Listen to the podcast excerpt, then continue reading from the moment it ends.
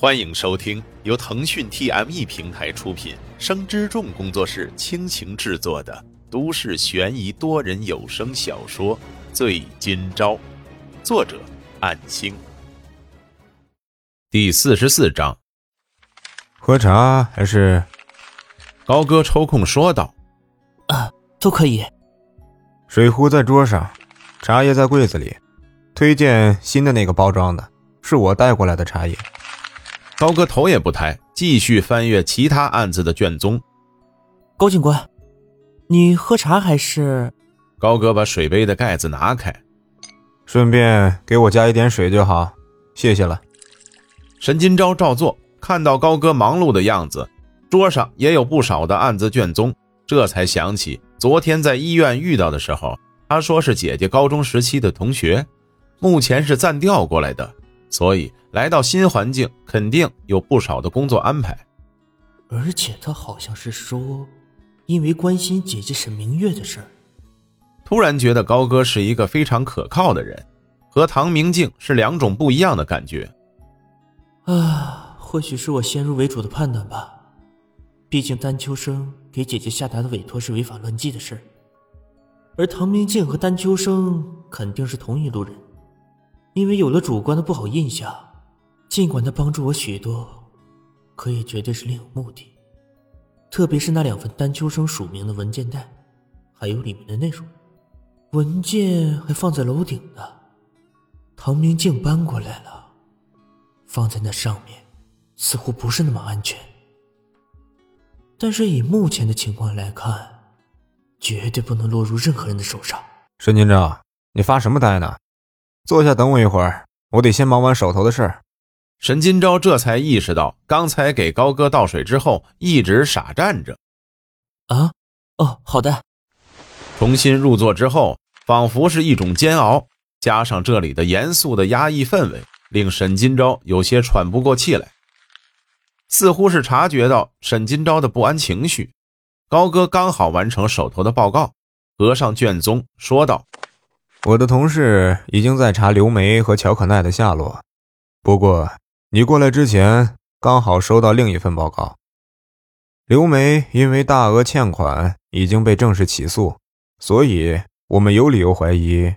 沈金钊隔着办公桌定睛看着高歌，而办公室里的其他刑警干员并没有在意两人的交谈。刘梅可能是想逃债，虽然我们还没接到这家财务公司的报案。不过具体还得等我们找到刘梅，是这样吗？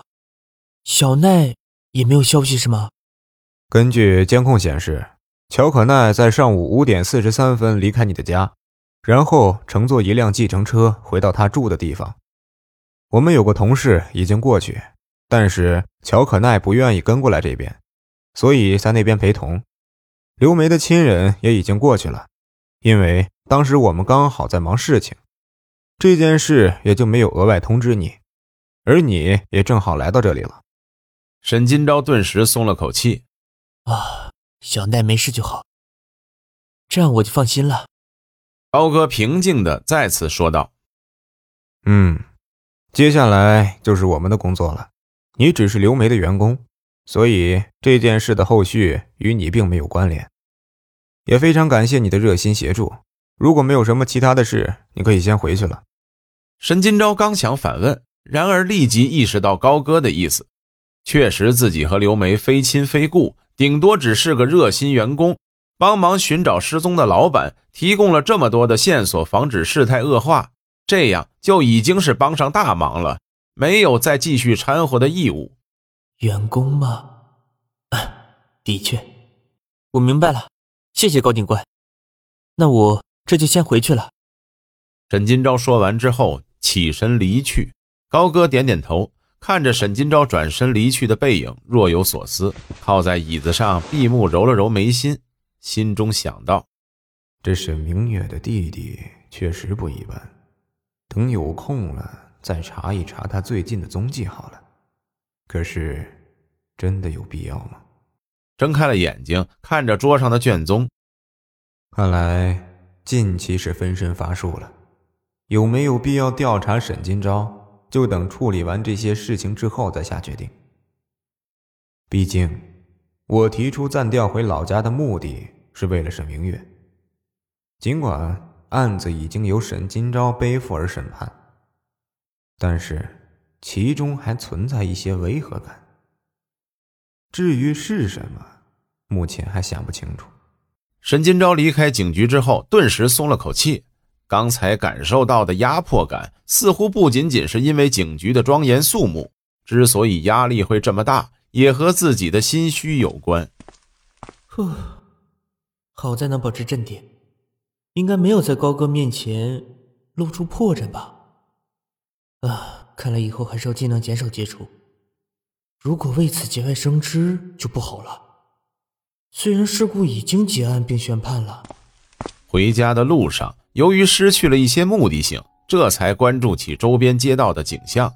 此前在家附近还在装修的那家迪亚波罗已经开业了，之前都没有多加留意过。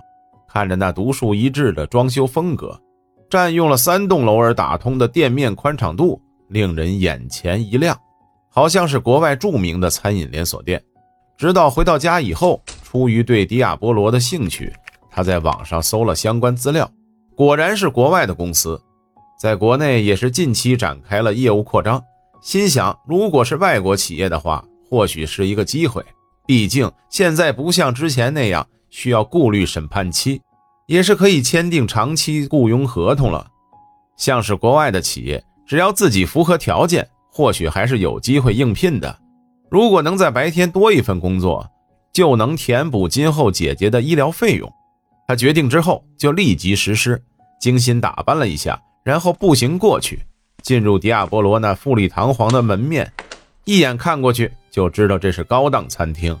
在服务员那一板一眼的招呼下，沈金钊险些被带到客人坐席，他赶紧出言说道：“啊，抱歉，我不是来用餐的，啊，我想来应聘工作。”服务员一愣，随后露出职业笑容，说道。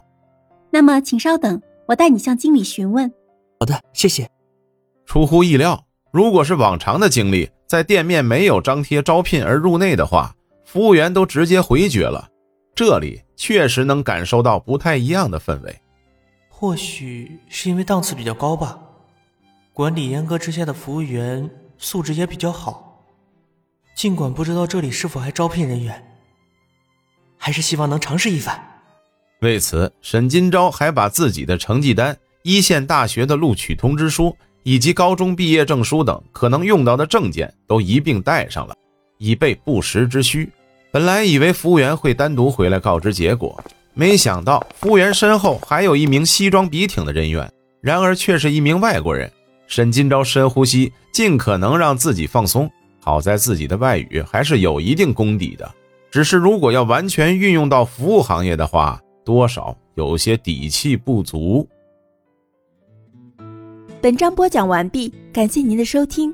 若您喜欢，就请动动手指分享和订阅吧，谢谢。